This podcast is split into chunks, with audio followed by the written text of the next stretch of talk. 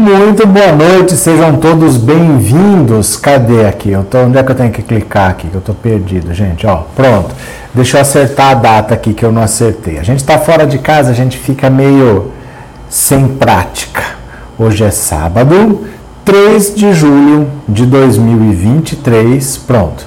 Sábado, 3 de julho de 2023. Vamos conversar sobre um assunto que pode pegar o Sérgio Moro assim, ó amassar, rasgar e jogar no lixo da papuda, que é a tal da festa da cueca. Eu não sei se você costuma é, usar Twitter. Eu falo para vocês que as ferramentas diferentes elas têm utilidades diferentes.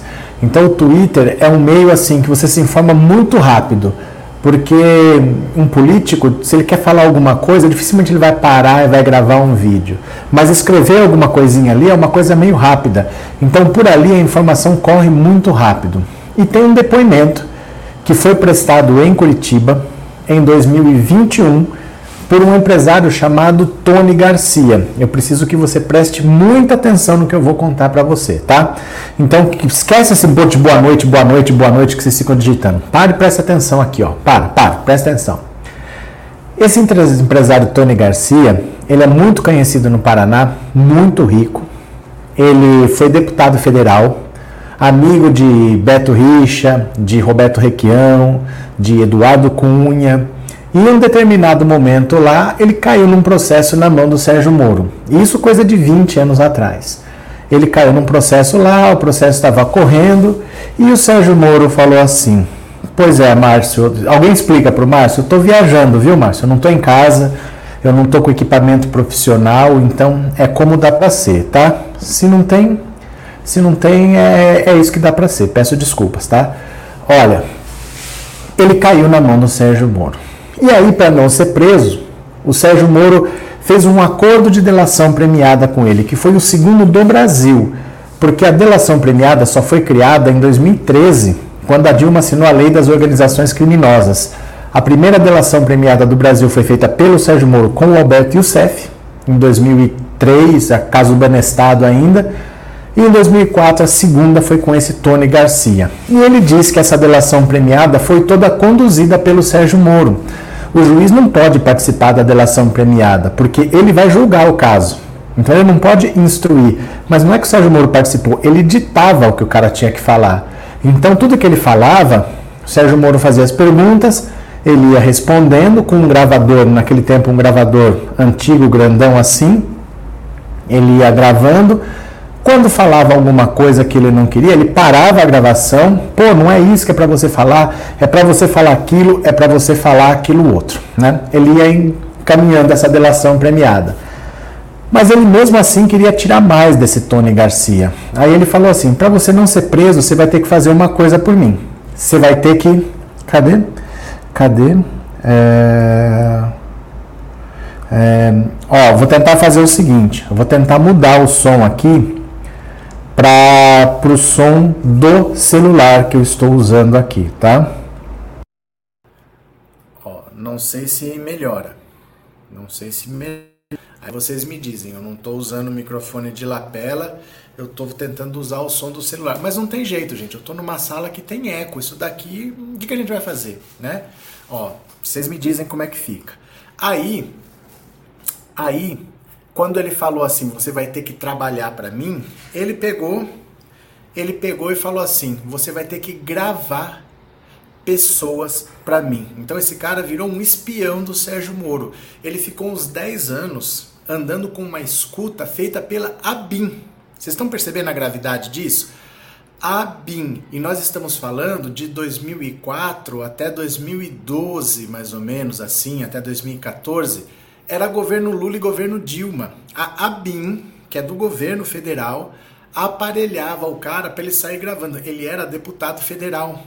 Então ele gravava outros deputados, empresários, e tudo era, claro que era ilegal, porque se o Sérgio Moro quisesse fazer uma escuta num deputado federal, ele não podia porque ele é de primeira instância, isso teria que ser comandado pelo STF, mas ele fazia. Por 10 anos, o Sérgio Moro usou esse Tony Garcia como informante dele para ele não ser preso. E aí, nessas informações que ele pegou, é que vem a tal da festa da cueca. Porque o Sérgio Moro ficou sabendo que teve um, um advogado que torturou, olha só, que torturou um cliente para extrair informações que ele queria. Ele torturou o cara e gravou. E ele ficou sabendo que esse advogado poderia ter várias gravações na casa dele. Inclusive a tal da gravação dessa festa da cueca, que foi uma festa onde tinha muita gente importante e com primas. Sabe o que eu tô falando? Pessoal importante com primas. Então, nessa tal festa da cueca, tinha 12 desembargadores. 12 desembargadores. Entre eles, segundo Tony Garcia, os três desembargadores do TRF4.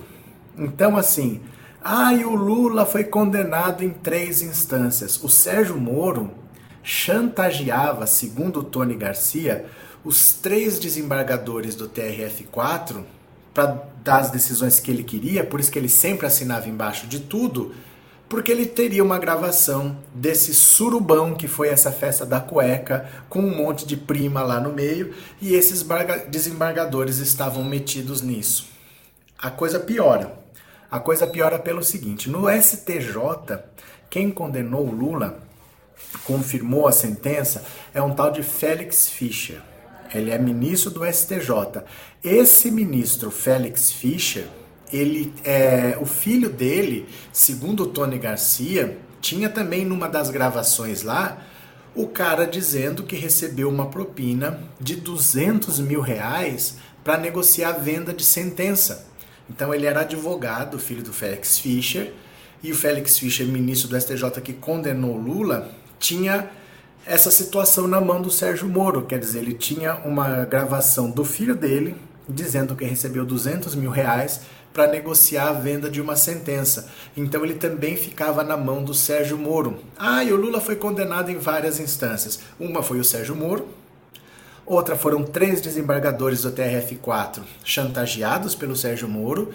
E depois, lá no STJ, o Félix Fischer, chantageado pelo, pelo Sérgio Moro por causa da situação do filho dele. Essa é apenas a denúncia que ele falou. Isso aqui não é que ele deu uma entrevista. Ele deu uma entrevista ontem à noite para o 247, mas ele prestou depoimento em 2021 contando tudo isso. E mais, quem era a juíza para quem ele prestou depoimento? Gabriela Hart, a teleguiada do Sérgio Moro, a juíza do copia e cola. E o que, que ela fez? Obviamente, engavetou. Então isso tudo está parado desde 2021, 2022 e agora que entrou esse Eduardo Apio, ele remeteu tudo para o STF. Aí é que a casa cai para o Sérgio Moro.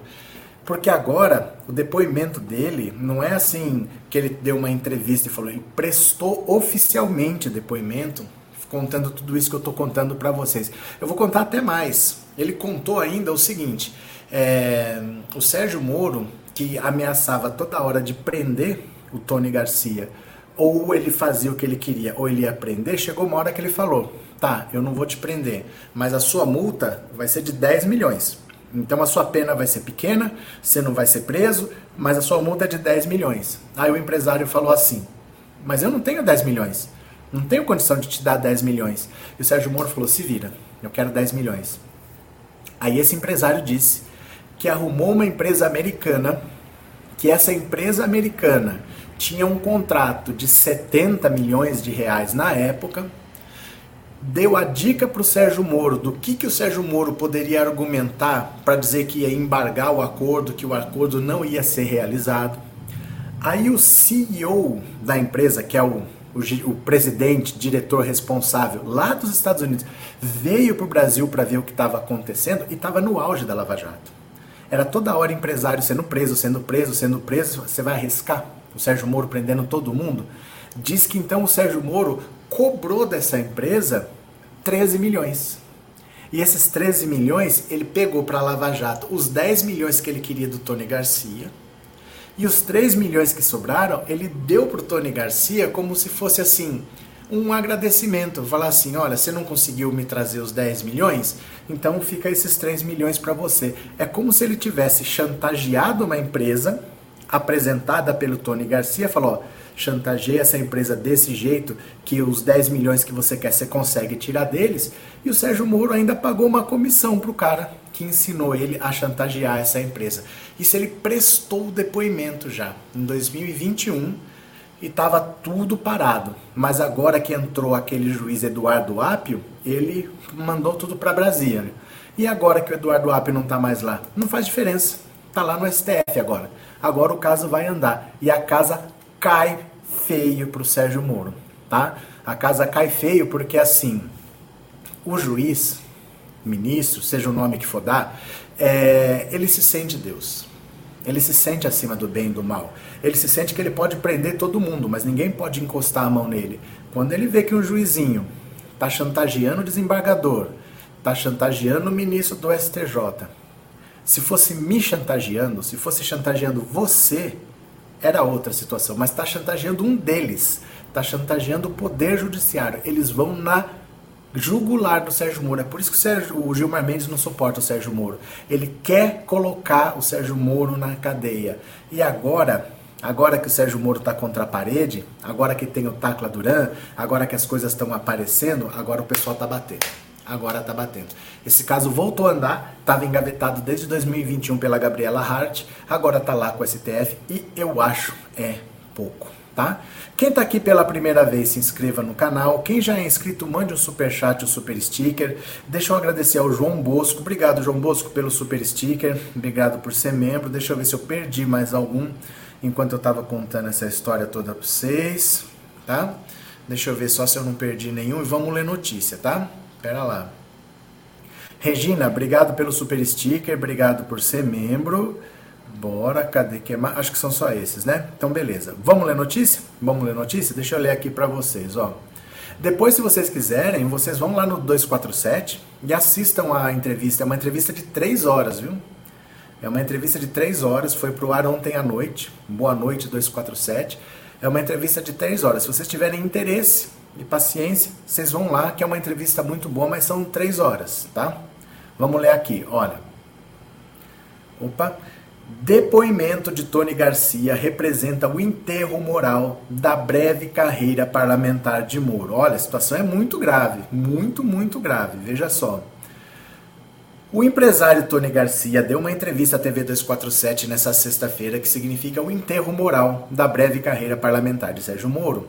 Depois desse depoimento prestado com uma incrível carga de emoção, coragem, franqueza, o ex-ministro de Bolsonaro e ex-juiz da 13ª Vara pode até sobreviver politicamente, ancorado no papel de liderança da extrema-direita, mas é um fantasma moral, um dos mais repugnantes e sórdidos vilões da história do nosso judiciário.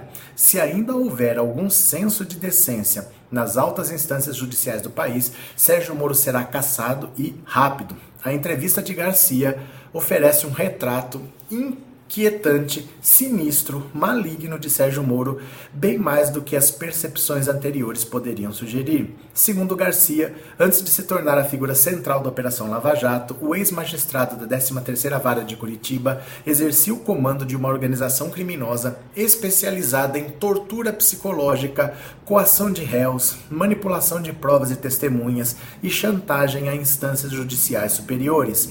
Garcia não é um informante qualquer. Oriundo de uma família rica do estado, ele frequentava círculos de poder desde os 20 anos de idade como revela referindo-se à sua convivência com políticos e empresários de alto escalão. O empresário declara que Moro converteu mediante ameaças de detenção e multas pesadas, a um agente a serviço de seus intentos mais abjetos. Dez anos antes do início da Lava Jato, Moro já tinha descoberto a forma de controlar as instâncias judiciais superiores encarregadas da revisão e eventual anulação de suas decisões. A tática utilizada por Moro pode ser resumida em uma palavra: chantagem.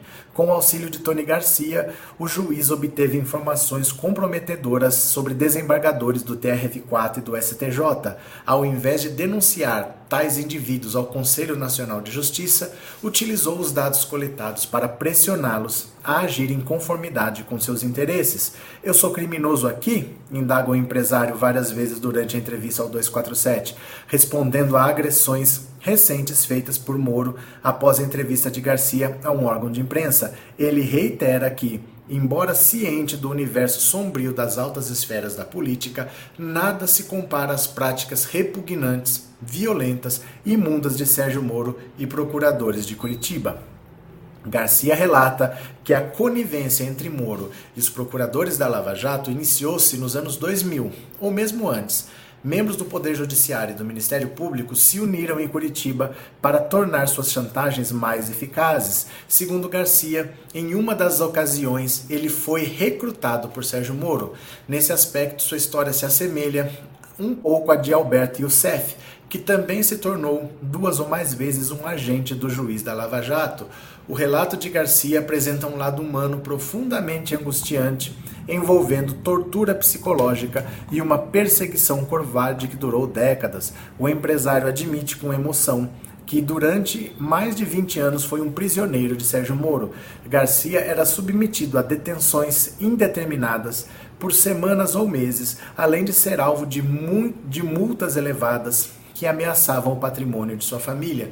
O empresário narra que uma década antes da Lava Jato, seus testemunhos a Moro eram continuamente manipulados pelo próprio juiz. Moro só aceitava revelações que se ajustassem às versões dos fatos que interessavam a acusação, um procedimento que foi replicado na operação iniciada em 2014. Quando eu dizia algo que não estava de acordo com o que ele queria ouvir, conta Garcia, ele desligava o gravador, apagava o trecho e sugeria que eu conversasse um pouco com os meus advogados para reformular a história. Moro continuamente ameaçava Garcia com novos castigos, caso não obedecesse, e o coagia a não revelar nada para seus próprios advogados. Garcia logo compreendeu o jogo e, sentindo-se extremamente vulnerável, decidiu se tornar parte da trama nefasta de Moro. Ele decidiu agora trazer à tona todas essas revelações devido a reviravoltas recentes em Curitiba, com a remoção do juiz Eduardo Apio e o retorno de Gabriela Hart, pau mandado de Moro nas suas palavras. O empresário explica que em 2021 ele decidiu prestar um depoimento completo e honesto a Hart, relatando tudo o que sabia sobre as irregularidades e abusos de Moro e seus comparsas no Ministério Público. Entretanto, a juíza não apenas arquivou suas denúncias, como também demonstrou ser aliada daqueles que Garcia tinha denunciado, decidindo romper o acordo feito anos antes entre Garcia e a Justiça.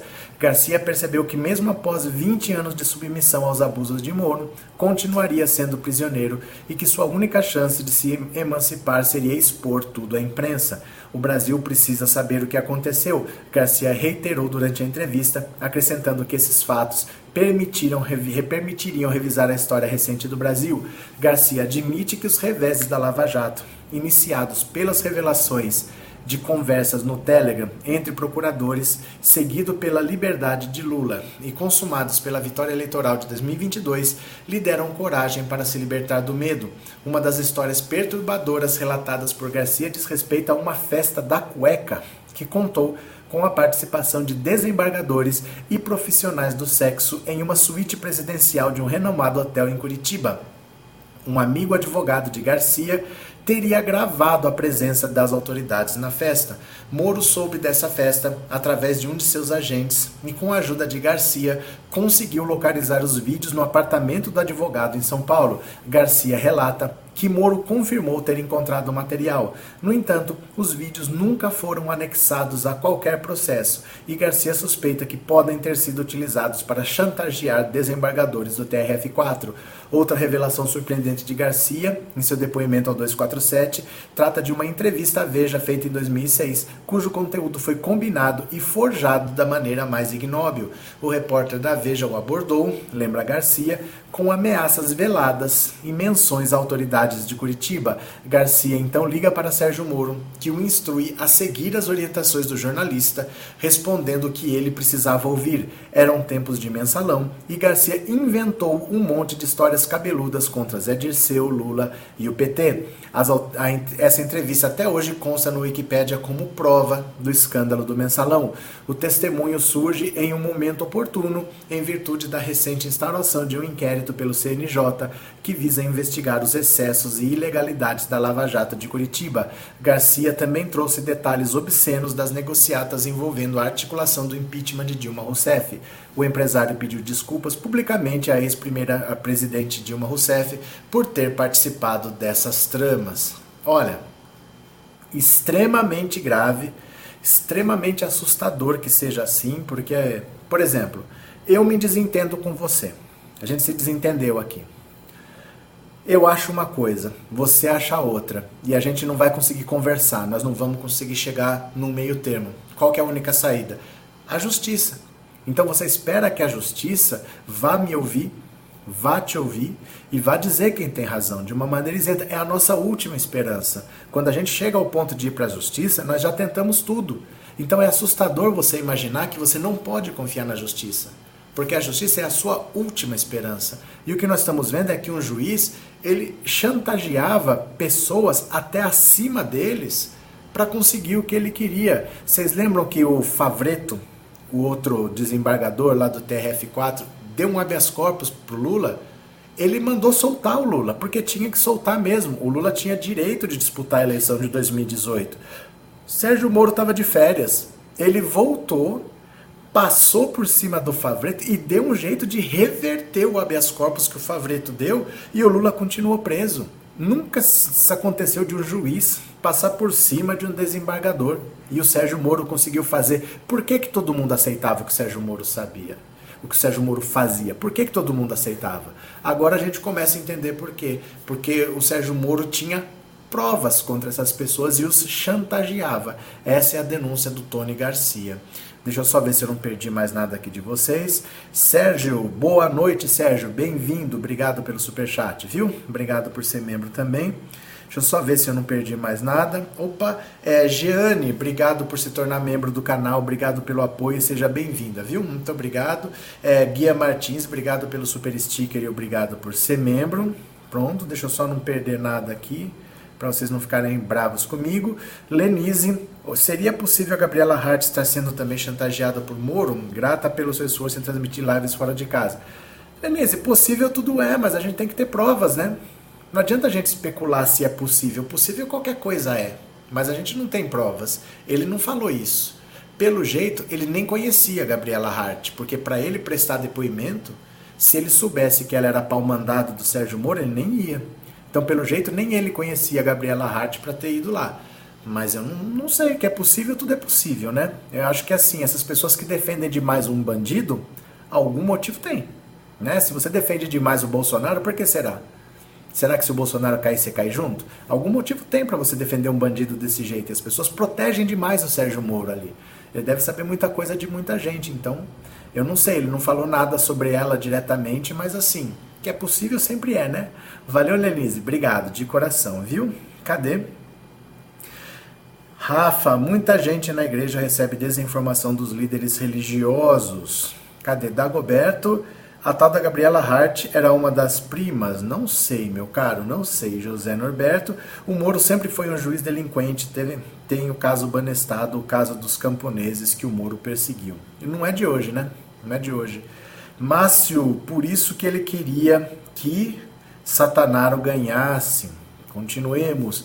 Tânia, o pai da juíza Gabriela também está envolvido nas patentes da Petrobras. Quer dizer, é, Fernanda, a casa desses bandidos não vai ficar nenhum tijolo. Valeu.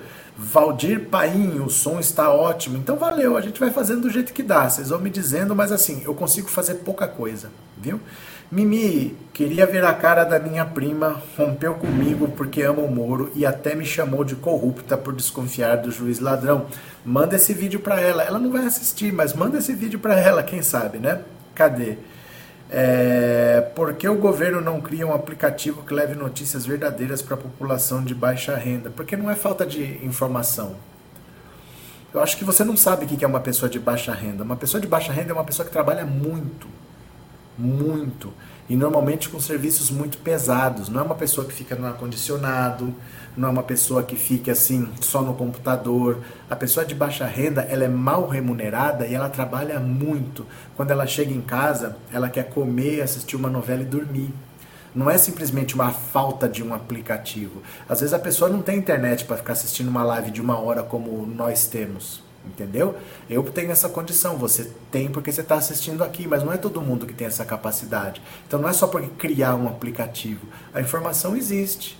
Né? Mas será que essas pessoas têm até condição física para isso? Porque a vida não é fácil, né? não é só falta de um aplicativo, não. Valeu? Cadê? É, cadê vocês? Eu só vejo boa noite aqui. Eu quero ler comentários de vocês, mas eu só vejo boa noite, Fulano, boa noite, Fulano, boa noite, Fulano. Rita, vale tudo para ter o poder nas mãos. Moro é uma vergonha, dando uma de incorruptível. É porque interessava, né? Se não é o Sérgio Moro fazer o que ele fez, a Dilma não caía, o Lula estava reeleito. O PT ia ficar para sempre no poder. Porque o povo entendeu o que é o PT. O povo entendeu o que é a direita. E eles rejeitam o projeto da direita. Vamos privatizar que a vida melhora. Melhora nada. Meritocracia o caramba, isso é mentira, isso não existe. Então o povo percebeu isso e está votando sistematicamente na esquerda. Então não adianta eles quererem ganhar no voto só com golpe, só derrubando a Dilma e só prendendo o Lula. Deixou o Lula disputar, tivemos o primeiro presidente que não se reelegeu, porque não tem como segurar o Lula. O povo já entendeu o que, é melhor para ele, né? Vamos ler mais uma? Vamos ler mais uma? Vamos ler aqui, ó. Zema se desculpa e volta a destacar o Sul e o Sudeste. Priorizamos geração de emprego. Vocês viram ontem, o Zema falou que é, a grande vantagem do Sul e do Sudeste é que eles têm mais empregados do que gente vivendo de Bolsa Família. Agora ele disse que não é bem assim. Olha, gente, eu vou, eu vou falar uma coisa. Eu adoro quando esses caras falam isso. Eu já vou explicar. Eu já vou. O governador de Minas, Romeu Zema, disse nesse sábado que foi mal interpretado. Quem me conhece sabe, ao afirmar ontem que no Sul e no Sudeste há mais pessoas trabalhando do que vivendo de auxílio emergencial em comparação com as demais regiões do país.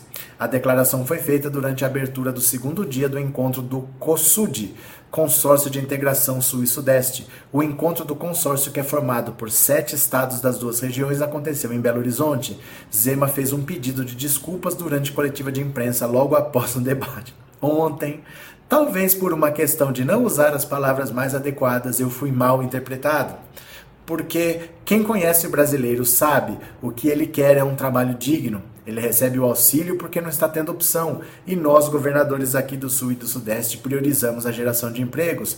Nós acreditamos que esse é o melhor caminho. Quem analisar a minha fala e escutá-la vai ver que aquilo que eu quis dizer, se fui mal interpretado, eu peço desculpas. É que nós, governadores do Sul e do Sudeste, acreditamos, temos convicção de que o melhor programa social é a geração de empregos. Nós somos estados que acreditamos nisso. Na sexta-feira, o governador exaltou as regiões do Sul e do Sudeste em comparação com as demais. São estados onde, diferente da grande maioria, há uma proporção muito maior de pessoas trabalhando do que vivendo de auxílio emergencial. São estados onde há um setor produtivo muito mais dinâmico. Então, boa parte da solução do Brasil passa por esses sete estados aqui e nós temos que trabalhar juntos para ajudar o nosso país. Zema alegou que as regiões sul e sudeste têm estados produtivos onde a população vive do trabalho. O governador de Minas também disse que se há estados que podem contribuir para esse país dar certo, eu diria que são esses estados onde há um setor produtivo muito mais dinâmico. Sul e Sudeste são quase um México em termos de população e economia. Olha, Deixa eu explicar uma coisa para vocês. Se vocês às vezes ficam chateados com essas falas de pessoas da extrema direita, eu digo para vocês, gente, que falem mais. Que eles falem mais disso. Isso é o roteiro da tragédia Bolsonaro. Bolsonaro fazia a mesma coisa, dava capim para o nordestino comer. Para se referir ao Flávio Dino, ele falava governador de Paraíba esses governadores de Paraíba não tem que ter nada. Isso é a melhor coisa que o Zema pode fazer. Ataque. Ataque. Fica achando que Minas Gerais, que o Sudeste, que o Sul, continue achando que você é o Principado de Mônaco. Continue encastelado, achando que você é a pessoa que tem a sabedoria que vai consertar o país. Continue ignorando o cidadão brasileiro. Continue se desfazendo das pessoas mais pobres. Foram os pobres que derrotaram o Bolsonaro. A gente fala comumente que o Nordeste derrotou o Bolsonaro, mas tem várias maneiras de você ver o mesmo recorte. Se você procurar por renda, foram os pobres que derrotaram o Bolsonaro.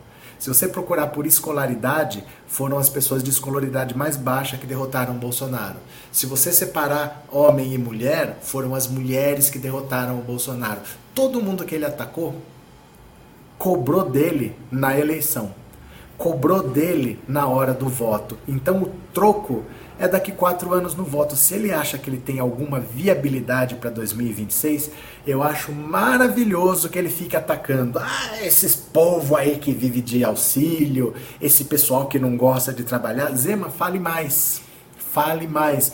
Deixe bem claro para todo mundo quem você é. Esse é o melhor favor que você nos presta. Se você fosse mais inteligente, você mentia você passava quatro anos afagando, falando, não, nós temos que atender os nossos irmãos. Se você fosse esperto, você mentia. Mas você é tão burro que você mostra como você é. E você vai tomar a mesma lapada em 2026 que o Bolsonaro tomou. É só esperar. É só esperar. Não se chateiem quando esse povo da extrema direita comete esse sincericídio. Quanto mais eles falam, o roteiro deles está sendo traçado. Gente, esse povo aí, ó, Cláudio Castro, do Rio de Janeiro, o Tarcísio de São Paulo, o Zema de Minas, o Eduardo Le... esses caras não têm chance, porque eles são de uma indigência intelectual assim, de dar pena de tão burros que eles são. Se eles continuarem falando isso, para nós é a melhor coisa que existe. Que fale mais. Quer atacar o Nordeste? Ataque, meu filho. Eu, se eu sou repórter, eu já faço pergunta dando a deixa para ele atacar o Nordeste. Ataque, ataque à vontade. 2026 vai chegar, também 2023, vai chegar 2024, 2025, 2026 vai chegar. Pode esperar. Gente, não se revoltem, deixa falar. O Bolsonaro caiu exatamente assim. Você acha que é o Zema que vai se eleger? Sinceramente, vocês acham que o Zema vai se eleger? Tá cavando a túmulo dele, eu acho é pouco. Eu acho é muito pouco. Ah, se eu fui mal interpretado, quem me conhece sabe. Tá bom. César, obrigado pelo super sticker, viu, César? Muito obrigado, valeu. Cadê? Cadê? É, Rita, houve uma fala preconceituosa sim. Para ele, as regiões Nordeste, Centro-Oeste e o Norte não estão dentro do Brasil. Não, não é bem isso. É claro que foi preconceituosa, mas não é não está dentro do Brasil. Mas tá lá. É, Anne, sou pernambucana e as falas como essas não me atingem em nada. Não, não é isso que eu estou falando, não. É que o, isso daí para nós, para nós da esquerda, a pior coisa seria um cara desses de extrema direita que fosse inteligente, que soubesse mentir, que soubesse tapear, que pudesse enganar o povo. Eles são tão burros que eles escancaram quem eles são. E o Brasil já rejeitou esse tipo de fala, mas ele é burro ao ponto de não perceber isso. Ele está achando que ele vai ser eleito como grande representante dos melhores estados do Brasil, que vai transformar o Brasil em primeiro mundo. Não vai. O povo vai rejeitar e vai dar uma lapada na eleição que vocês vão ver. A melhor coisa que pode acontecer é essas bestas começarem a mostrar quem eles são. Porque aí o povo não cai na conversa deles, né? Cadê quem mais? É, Noemi, eu também gosto quando eles falam, é, é assim mesmo que eles são, deixe falar. Não, o povo tá vendo muito bem quem eles são e já derrotaram o Bolsonaro. Se ele tá querendo dizer que ele é o novo Bolsonaro, vai ser o segundo a ser derrotado. Eu acho é pouco, viu? Cadê? É, cadê? Zema tá usando a mesma tática do Bolsonaro. Fale mal, mas não fale de mim. Que deu o que no Bolsonaro? Perdeu. É isso. É exatamente isso. Se ele está usando a mesma tática, vai ter o mesmo resultado. E o Bolsonaro tomou-lhe uma lapada bem dada, né? Cadê? Cuecão de coxa. Fernando, sincericídio, mas é o que pensa o habitante do sul do país. Vamos nos dividir então? Fernando, não tem nada a ver uma coisa com a outra. Eu acho que às vezes vocês estão tão prontos para atacar que às vezes vocês não entendem o que a gente fala. Porque vocês às vezes não soltam as pedras. Vocês já estão prontos para tirar a pedra. E às vezes você não consegue entender as coisas que eu falo. Pensa com calma se foi isso que eu falei. Calma, tenha calma. Cadê? É, aqui em São Paulo eu votei no professor Haddad. Valeu, Eliezer. Valeu. Cadê quem mais? É, Rosa Maria, obrigado pelo super sticker. Valeu. Vitória, fiquei até tarde assistindo a entrevista no 247, pois perdi o sono com tanta imundície que o Moro fez. Ele é muitíssimo perigoso. Verdade, Vitória. Isso é verdade também. Cadê quem mais? É, cadê? Valéria, essas coisas só, só foram eleitas por causa dos falsos profetas. Por que, que vocês falam em falsos profetas? Eu gostaria de saber quem são esses verdadeiros profetas. Vocês falam em falsos, quem são os verdadeiros profetas? Para mim isso tinha acabado. Isso era coisa lá do Moisés, de não sei o quê. Falso profeta, gente. Falso profeta, não tem profeta nenhum andando por aí. Vamos, vamos falar real, que não tem nenhum profeta andando por aí, não? Bora para mais uma, bora para mais uma. Lula quer antecipar a reoneração do diesel para baratear carro popular e caminhões. Olha só. O governo do presidente Lula deve antecipar a reoneração do diesel, que estava prevista para janeiro de 2024, para viabilizar a redução do preço dos carros populares caminhões e ônibus mais ecológicos. A proposta foi sugerida pelo ministro da Fazenda, Fernando Haddad, e avalizada por Lula. Com isso, o governo não vai precisar conceder isenção de impostos aos fabricantes de veículos, como estava previsto na lei original, concebida no Ministério do Desenvolvimento do Geraldo Alckmin. Outra medida que estava na ideia original é atrelar a política de barateamento do carro a um pacote verde do Ministério da Fazenda, um conjunto de medidas visando a transição energética. A mudança visa aliviar as críticas de ambientalistas ao programa do carro popular. A medida provisória, com as regras já está pronta para ser apresentada na semana que vem. A previsão é que a reoneração do diesel é, seja feita em duas etapas metade em setembro desse ano e a outra metade em janeiro de 2024. Em vez de isentar impostos, o governo pretende conceder é, crédito tributário às empresas do setor e compensar essa queda de receita com o recurso da reoneração do diesel.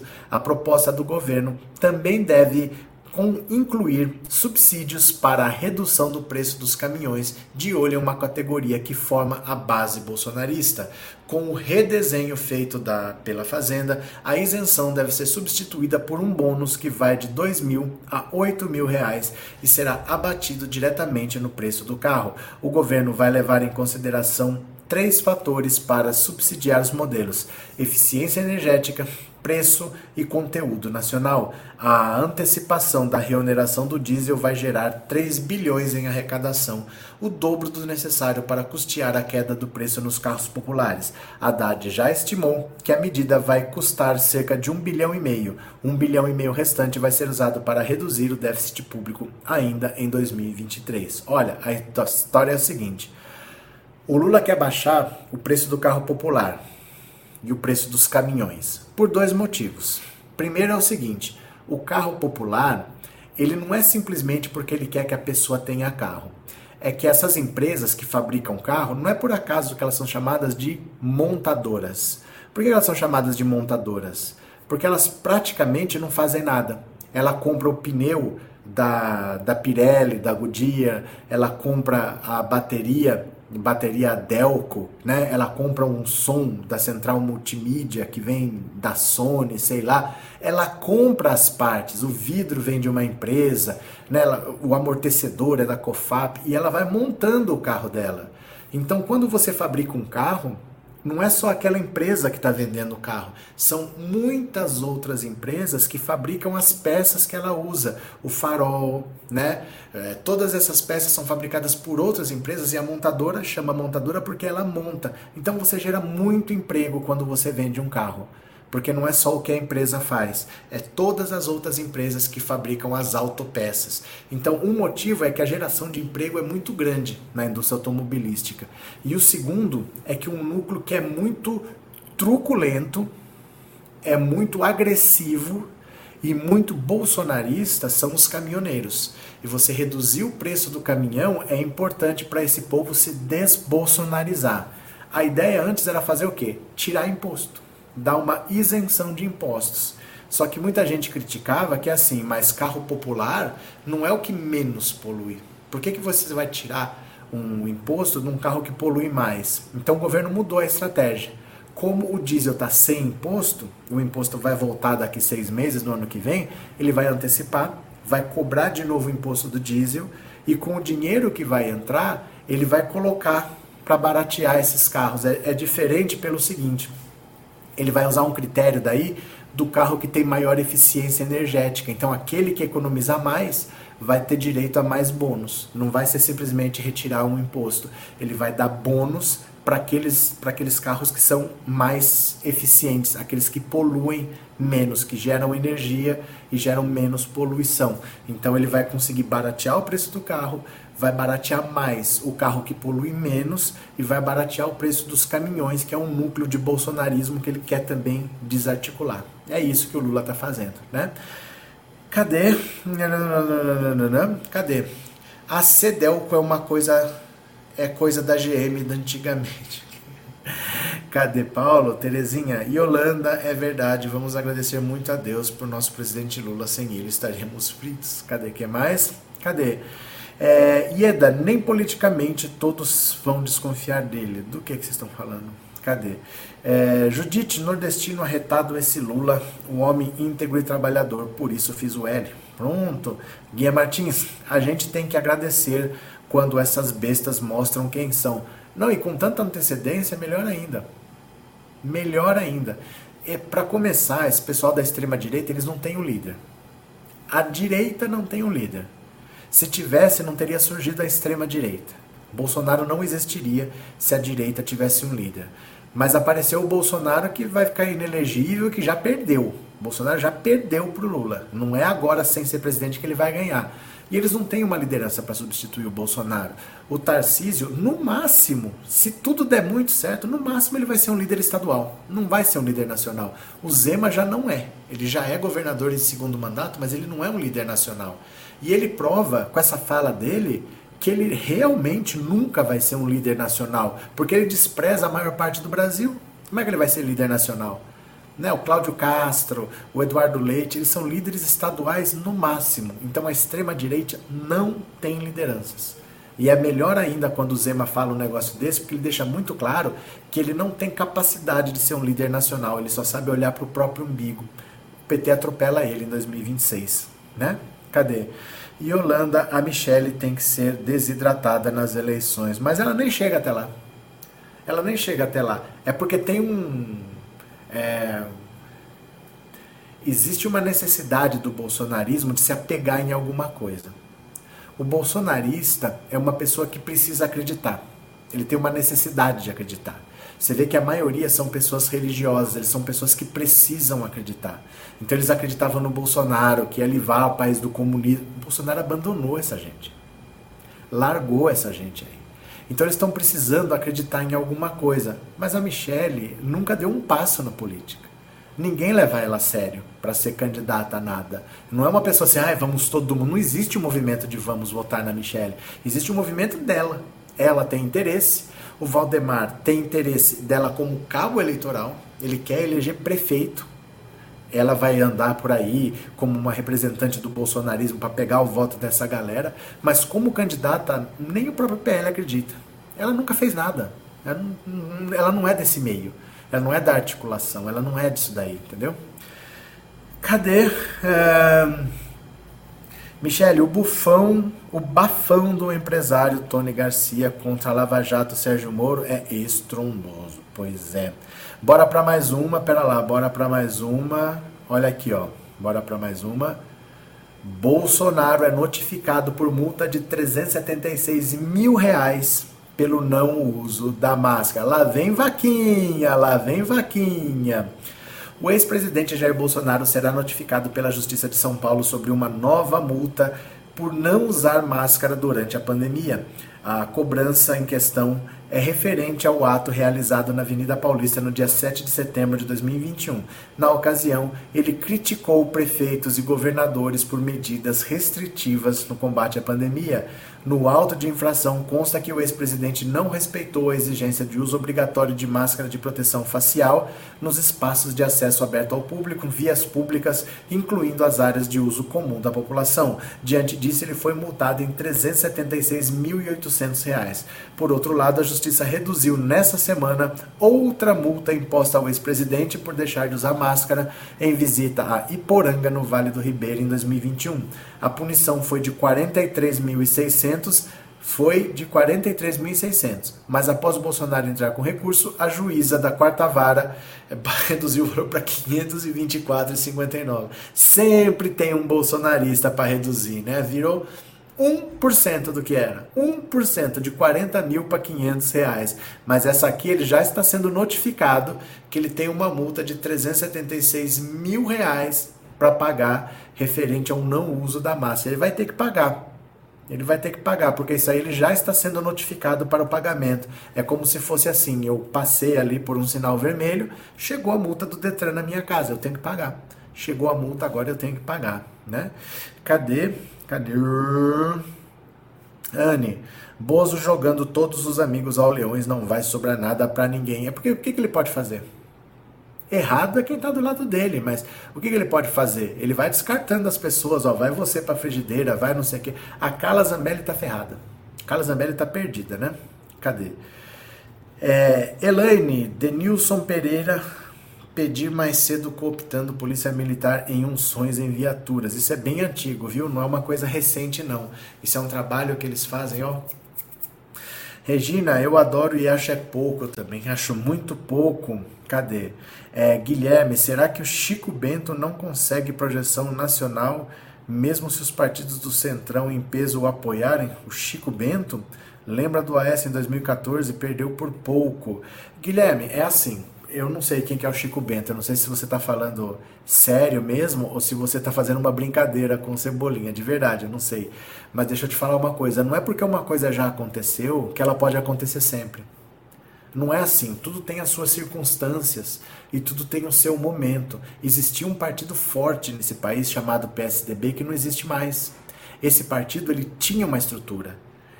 PT e PSDB vinham disputando as eleições todos os anos fosse o Aécio ou fosse qualquer outro candidato do PSDB, estaria disputando a eleição. Isso não existe mais. O PSDB murchou, o bolsonarismo engoliu o PSDB. Só que o bolsonarismo está acéfalo. Então não é porque alguma coisa aconteceu uma vez que ela pode ficar acontecer de novo, porque as mesmas circunstâncias não existem. Você entendeu? Não é fácil assim. Vou te dar um exemplo para ficar mais fácil para você. Se o PT, ó, tem eleição presidencial esse ano, quem o PT lançar, não importa quem, pode ser o Tiririca, pode ser o. Quem que pode ser? Pode ser o ET Bilu. Quem o ET lançar vai estar no segundo turno. Porque o PT tem uma estrutura. O PT tem um, um conhecimento de como se disputa a eleição. O PT tem uma militância forte. Então, o candidato do PT, desde que tem a eleição de 89 para cá, sempre foi primeiro ou segundo quem o PT lançar estará no segundo turno. Você entende? A direita não tem mais isso.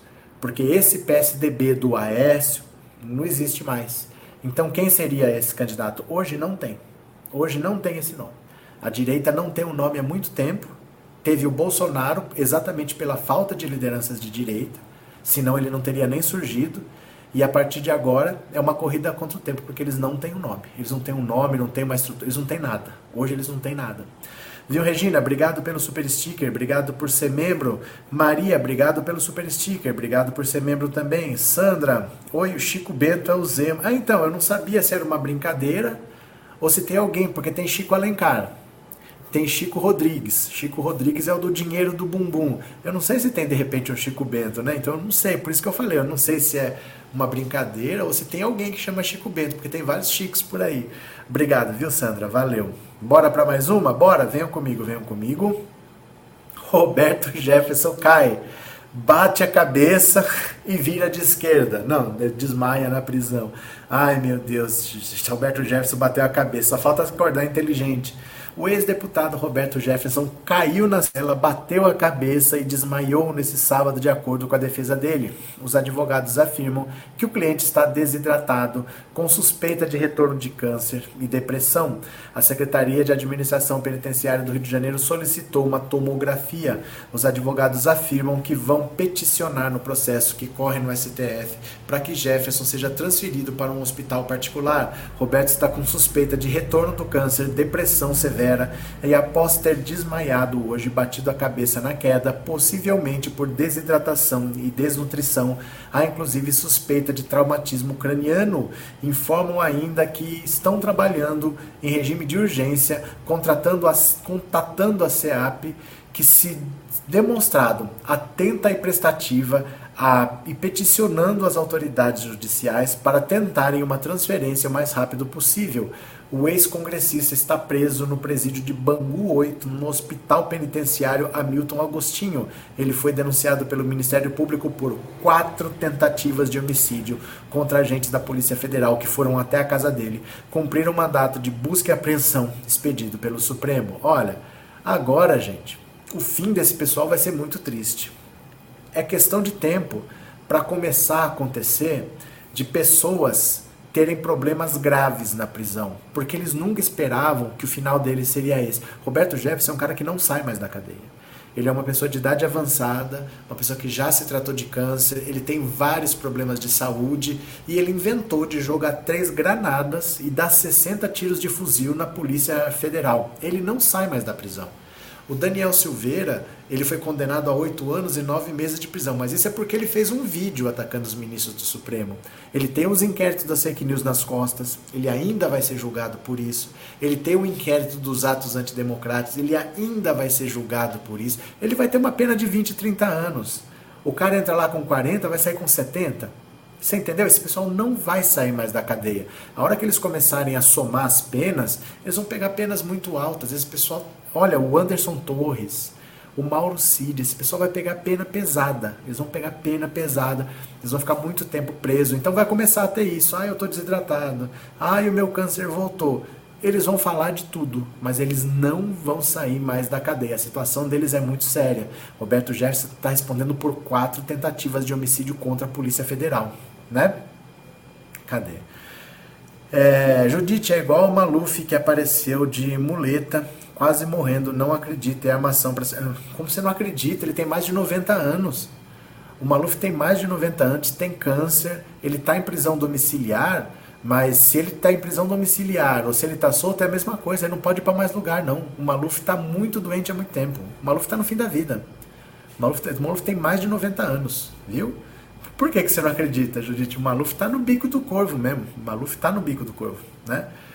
Cadê? É... Will, o título da live não seria A Bomba, tudo bem? Depois você corrige. Por quê? Não sei. Eu acho que o título é esse mesmo. O que que tá lá? Deixa eu ver. O que que tá? Ah, porque tá o maior bomba contra Sérgio Moro? Será que é isso? É isso? Porque tá o maior bomba? Depois eu ponho a maior bomba. Mas por quê? O título seria A Bomba? Tá, depois eu troco. Tudo bem. Valeu. Obrigado. Fernando, eu quero ver é a caveira dele e o grilo cantando dentro. Pronto. Tem mais uma aqui, tem mais uma aqui. Depoimento de Deltan Dinheirol, APF, é remarcado para segunda-feira. Esse, gente, esse está ferrado. O deputado caçado Deltan Dinheirol deve ser ouvido pela Polícia Federal na próxima segunda-feira. De acordo com a defesa do congressista, a oitiva dele, marcada para ontem, foi remarcada pelos investigadores. Ele foi intimado como investigado em uma diligência que apura declarações dele durante uma entrevista. Ao comentar o caso, Dinheirol questionou a competência do TSE de caçar o mandato dele. No documento apresentado em um recurso à mesa diretora da Câmara, Dinheirol afirma que a Corte Eleitoral usurpou as atribuições do parlamento. Ele, ele não entendeu o que está acontecendo ou está se fazendo de louca. Não é possível. Né? A investigação contra ele foi aberta a pedido da coordenação de inquéritos dos tribunais superiores a pedido do STF. Olha, duas coisas. Por que, que o TSE caçou o mandato dele? O TSE não caçou o mandato dele. O que o TSE fez foi caçar a candidatura dele. Falou assim: você não podia ter sido candidato. Então não é que o TSE está usurpando que quem tem que caçar é a Câmara. Ele não podia ser deputado. Ele não deveria nem estar lá. É como se fosse assim. Vamos ver se eu deixo uma coisa clara. É... Vamos dizer que o Brasil ganhou a Copa do Mundo de futebol. O Brasil foi campeão do mundo. Aí a, a Confederação Sul-Americana aqui fala assim: só que o Brasil comprou os adversários na América do Sul para se classificar. O Brasil não ia se classificar. Então a classificação foi fraudulenta. Por isso eu estou comunicando à FIFA de que o Brasil nem poderia ter disputado essa Copa que ele ganhou. Então o título dele tem que ser caçado. Foi mais ou menos isso. Quem caça o título de alguém, se é mundial, é a FIFA. Mas regionalmente o Brasil cometeu falhas. Vocês estão entendendo a comparação? Não é que o TSE está usurpando a responsabilidade da Câmara, porque a Câmara trata de deputados. O que o TSE está falando é: o problema não é o deputado, não existe o deputado. O problema é o candidato. O candidato cometeu irregularidades. Essa candidatura não podia ter acontecido. Por isso, nós estamos comunicando à Câmara que ele não pode ser deputado, porque a candidatura dele é irregular. Isso é a primeira coisa. A segunda é: ele está prestando depoimento porque ele achou de fazer gracinha.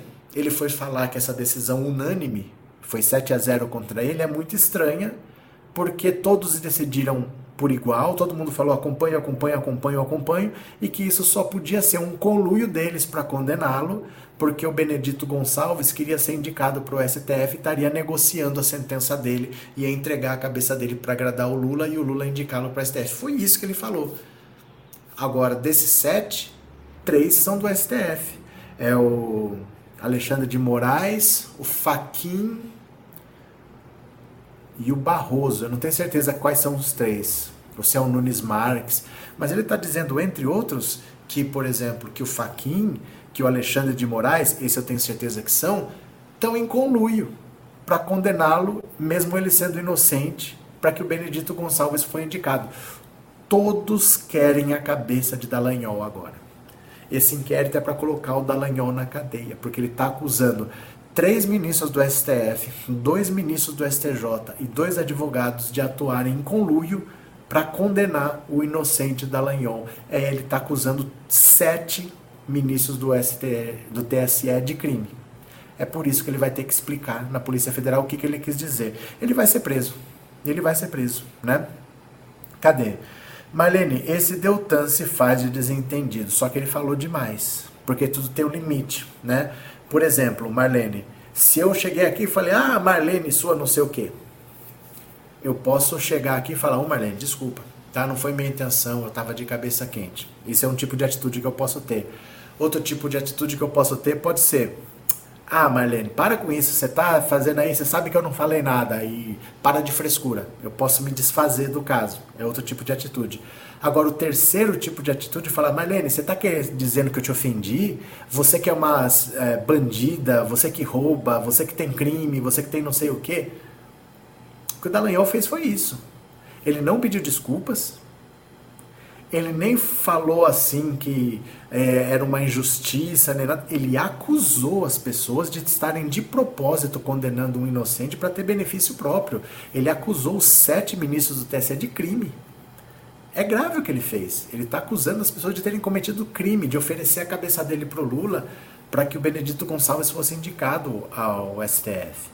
É grave, ele cometeu crime ali. Ele passou muito dos limites assim da, da indignação. Então, vão botar ele na cadeia. Se ele está achando que ele vai ter só o mandato caçado, ele vai ser posto na cadeia por causa disso, né? Cadê? Ant-Man, o sumido, boa noite. Nesses embalos com o tal do Tony Garcia entrando em cena, muitos podem dançar, muitos podem dançar. Porque agora o caso está lá no STF, não está mais em Curitiba, né? Vera, vai voar pena para todos os lados. O Galinhol, Sifu, agora falta o Marreco e companhia. Mas aguardem, porque não deu seis meses do governo Lula ainda. Não deu seis meses de governo Lula. Então são novos ares. O Lula está indicando pessoas para o STF, para o STJ, para o TSE. Conforme vai oxigenando, entrando gente nova, as coisas vão acontecendo. Aguenta as pontas que não deu seis meses e já tem muita gente caindo. A Carla Zambelli vai cair, viu? É, Antônio, boa noite. Deltan tá provando do próprio veneno. tá amargo o veneno, né? Cadê? Valda, professor, mas por que ele circula na Câmara ainda? Porque ele não tinha sido notificado oficialmente. Olha só. Três vezes tentaram notificar da decisão de que ele não podia ir lá. Ele ficou em Curitiba. Ele não foi para Brasília. Então iam lá no gabinete dele, ele não estava, iam no endereço residencial dele, ele não estava. E aí ele apareceu agora em Brasília. Ele apareceu, foi falar lá no plenário. Nisso que ele apareceu, um, um, um oficial de justiça apaisana chegou lá assim tal, tchuf, e notificou que ele tinha depoimento para prestar na sexta-feira.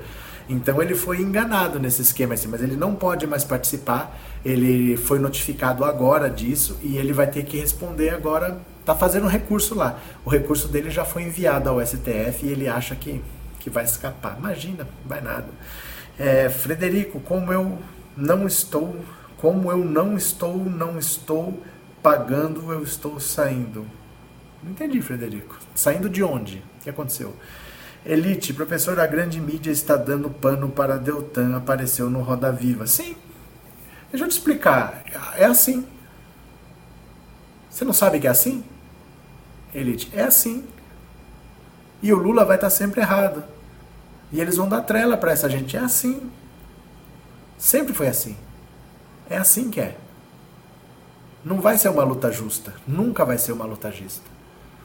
É assim que funciona. Foi assim no primeiro governo Lula, no segundo governo Lula, no primeiro governo Dilma, no segundo governo Dilma, enquanto Lula estava preso. É assim. É assim. Acostume-se, é assim. No nosso lado, é assim que funciona. É assim. Viu? É assim mesmo. Cadê? Cadê? É, Jô Duarte, o dinheirol vai ver o sol nascer quadrado. Jô Duarte. Luiz Alberto, esse Tony Garcia corre risco de morte? Todos nós corremos, Luiz Alberto. Todos nós corremos. Todos nós vamos acabar morrendo invariavelmente. Como é que faz? Você vai deixar de viver por causa disso? Nem você, nem eu, nem o Tony Garcia. Ele vai ter que continuar vivendo todos nós corremos risco, né? Quando você atravessa a rua, quando você vai no centro da cidade, quando você fuma, a gente corre risco de vida, a vida é assim, mas a gente não pode deixar de viver por causa disso, né? Não é porque a gente tem medo, porque a gente tem receio, porque é risco que a gente vai deixar de viver. Esse depoimento dele não é de agora, é de 2021. Não é uma coisa que ele fez agora. Já está feita há muito tempo, já está lá no STF.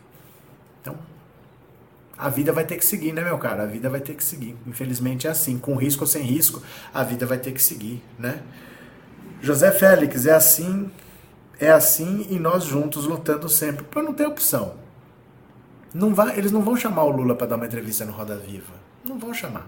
Não vão chamar a Dilma. É assim, gente. O nosso lado é assim.